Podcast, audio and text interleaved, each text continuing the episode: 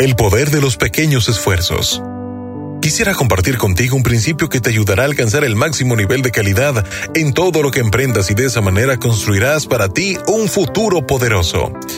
Las empresas japonesas utilizan desde hace tiempo esa técnica para alcanzar sus metas empresariales y seguir superándose.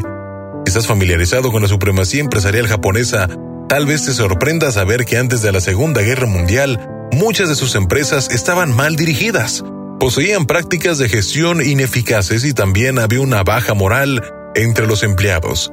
Pero luego de la Segunda Guerra, las empresas se encontraban sin recursos y con un país devastado.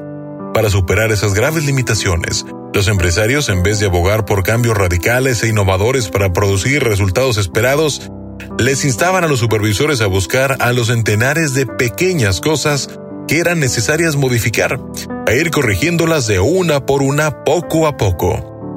No intentaban planear una remodelación completa de la plantilla de trabajadores, ni una renovación total del equipamiento. No había tiempo ni recursos para tareas de tal envergadura. Buscaban mejorar en los trabajos que ya existían y conservar el equipamiento actual. Como seguramente sabes, las compañías japonesas que se reconstruyeron bajo esos principios de pequeñas mejoras, pero constantes, pronto alcanzaron un gran nivel de rendimiento, producción y de calidad, transformándose en íconos de excelencia. La clave está en el poder de los pequeños esfuerzos, pequeños esfuerzos realizados en forma constante que generan grandes resultados.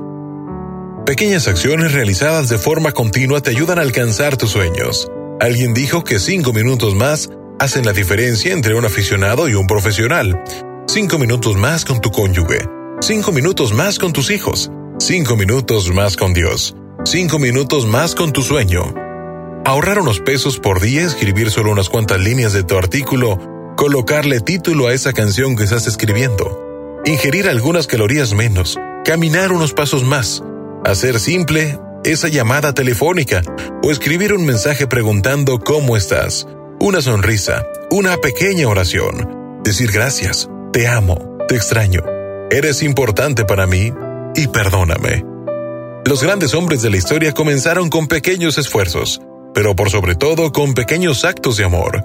Si te animas a hacer ahora, puedes hacer la gran diferencia.